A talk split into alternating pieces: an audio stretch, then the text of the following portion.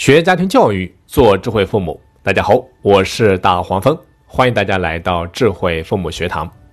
今天呢，咱们跟大家分享一个培养孩子良好习惯的工具，叫做家庭契约。孩子自制力差，有很多不良的生活习惯，这是让很多父母特别头痛的问题。而多数父母在这种情况下，又特别喜欢跟孩子讲道理，但是大多数孩子对父母的道理并不感兴趣。他们通常是左耳进右耳出，或者说干脆充耳不闻，继续我行我素。于是呢，父母就只好一遍又一遍地提醒孩子，变成了孩子眼中唠唠叨叨的父母。你先去洗手再吃饭，衣服不要乱扔，要收拾好。你的另一只鞋子又扔哪去了？说了多少遍了，把鞋子放到鞋柜里。我都说过一百遍了，请你收好你的玩具，没有听到吗？为什么说了一百遍？还是没有改变孩子，这是非常让人沮丧的。今天呢，就给大家分享一位妈妈在听了我讲的大黄蜂说书之后，她的育儿体会以及方法。咱们来看看她是怎么做的。这个妈妈之前也是被孩子的各种不良的习惯所困扰，那在使用了家庭契约这个工具之后，在短短的三四个月内，就培养了孩子很多好习惯。最后呢，她就很欣喜地跟我说。这个方法是可行可操作的。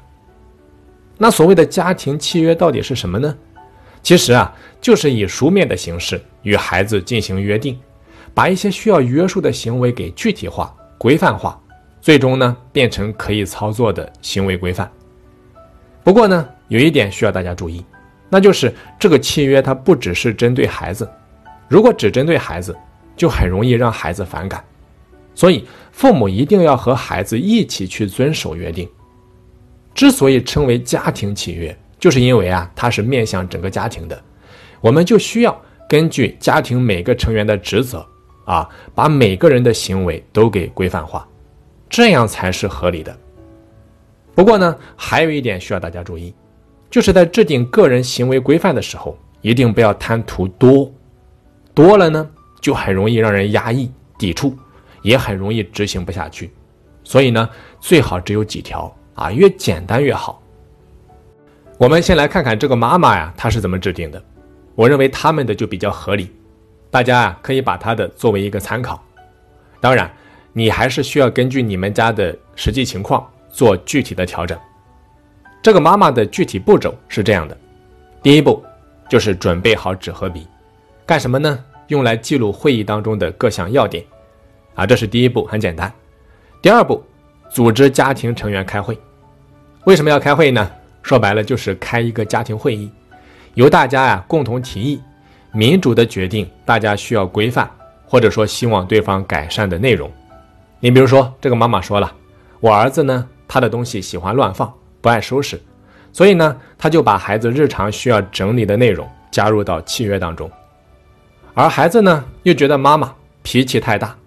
经常喜欢冲他吼叫，让他觉得很难受，所以呢，他就觉得妈妈需要改善脾气，于是就把这一项也列入到契约当中。那最后把所有大家需要规范的行为列好了之后，统一的由儿子整理成册子。这里需要注意啊，那如果说孩子能够参与，能够做这件事情，最好让孩子来做。假如说你家的孩子年龄比较小啊，或者说孩子不太情愿。那么可以由父母暂时代劳。总而言之呢，如果孩子能够全程参与，那么他的积极性就会很高。你比如说这个家庭吧，因为儿子全程参与了提议和决策，所以说他儿子的积极性很高。啊，这个妈妈还说了，他的孩子还在册子上面加上了他的手绘，策划的非常的漂亮。所以孩子全程参与非常重要。那么咱们来看看。啊，他们共同商定的家庭守则，其中的内容都有哪一些？首先，第一个是关于衣服的清洗与整理。他们是这么规定的，就是每个人洗澡之后都要把自己的衣服啊放进洗衣机，然后由爸爸负责清洗。为什么呢？因为爸爸是家里面最后一个洗澡睡觉的，妈妈就负责晾晒衣服，儿子呢负责收衣服。等到衣服收回来之后。每个人负责把自己的衣服折叠好，放入衣柜。那假如说自己没有把衣服放到洗衣机里面，其他人呢是不会帮着放进去的，最终由自己承担没有衣服穿，或者说穿脏衣服的后果。假如说呢，有人把衣服乱乱扔乱放，那么每次要罚款五元。大家发现了没有？他们制定规则的时候啊，非常简单、清晰、明了，这就非常便于操作。这是我们大家需要效仿的啊。好，再来看第二点，关于孩子学习的习惯，他们是这么规定的：儿子每天需要自觉完成老师布置的作业，完成作业之后呢，要把书本、作业本、文具收拾好之后，整齐的放进书包。你看，非常简单。那如果说需要催促着才去写作业，每次会罚拖地一次。假如说呢，自己没有收拾好书包，忘记带书本、带作业本，那么老爸老妈不会帮着送，需要自己承担后果。你看第二条也是非常简单，内容很少。我在前面有讲过，内容不要太多，越简单越好，越简单越容易执行，越容易坚持。好，再来看第三点，关于家庭成员的运动，内容是这样的。就是一家三口呢，需要共同养成每天运动的习惯。他们的运动内容就是跳绳，啊，时间呢是每天晚饭之后。儿子每天需要跳三百下，妈妈每天三百下，爸爸呢每天跳五百下。那假如说个人没有完成当天规定的任务量，则需要罚做俯卧撑。儿子呢是每次罚十个，妈妈每次十五个，爸爸每次三十个。你看。依然是非常简单。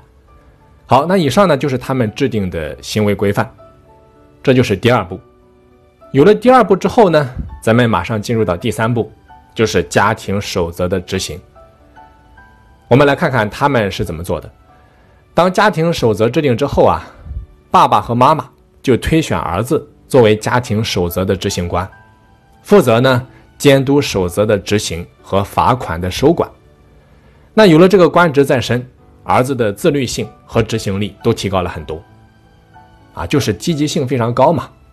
他会很认真负责的把每个人的违规情况记录下来。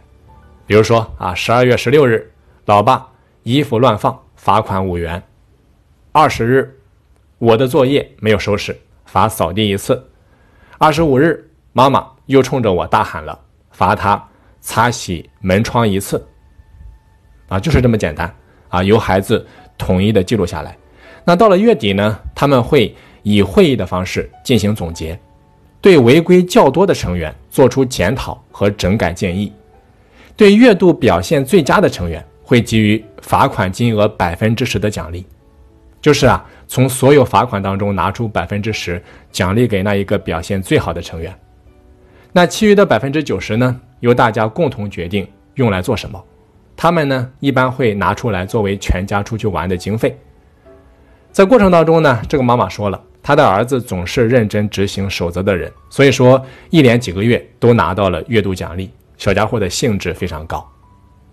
那在坚持了三四个月之后，这种家庭契约啊，它的效果就显现出来了。这个妈妈发现，原先需要靠守则约束的行为，现在呢，已经变成了每个人的行为习惯。你比如说孩子吧，现在呢，孩子会自觉自动的去收衣服，并且折叠好放进衣柜，吃完东西会很自然的把垃圾丢到垃圾桶，做完作业也能够顺手整理好书包，晚饭之后呢，还会提醒我们和他一起跳绳，好多好习惯已经在不知不觉当中养成了。好的，那以上啊就是这个家庭制定家庭契约的具体步骤和方式方法，非常的简单。最后，咱们简单总结一下，大家发现了没有？这个家庭在执行家庭契约的时候，整个氛围是非常轻松的，是愉悦的，啊，就像在玩一个游戏一样的，大家都是挺开心的，没有一种特别压抑的氛围。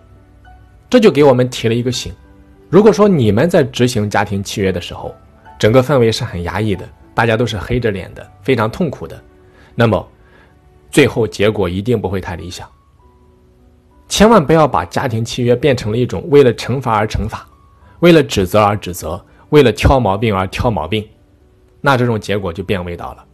这就好比制度在公司里面的作用，不是专门针对某个人，也不是为了罚某个人，而是为了营造一种有条不紊的环境，给大家创造一个良好的环境而存在的。那么家庭契约也是一样的，所以啊，我们在执行家庭契约的时候，一定要把氛围、他的放松、愉悦放在一个非常重要的位置上。一旦发现氛围不对了，要及时调整，否则最终的效果一定不理想。啊，这是我们需要注意的第一点。那么第二点，家庭契约的内容啊，咱们可以根据孩子的行为习惯具体调整。请大家牢记哈，一定不是只针对孩子的，而是针对我们所有成员的。啊，同时呢，要做到灵活调整，不要生搬硬套。那第三，家庭契约啊，应该是有奖有罚的。啊，咱们通过刚才这个家庭啊，就能够看得出来，一定是有奖有罚的。好，第四，家庭守则啊，它的时间最少应该坚持三个月，或者说半年以上。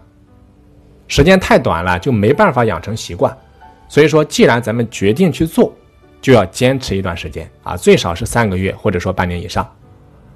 当大家能够注意这几个关键点的时候啊，家庭成员的各项行为啊，才能够由最初的靠约束，最终变成个人的好习惯。好的，那今天要讲的到这里就全部结束了，请大家好好的消化一下。我是大黄蜂，下期再见。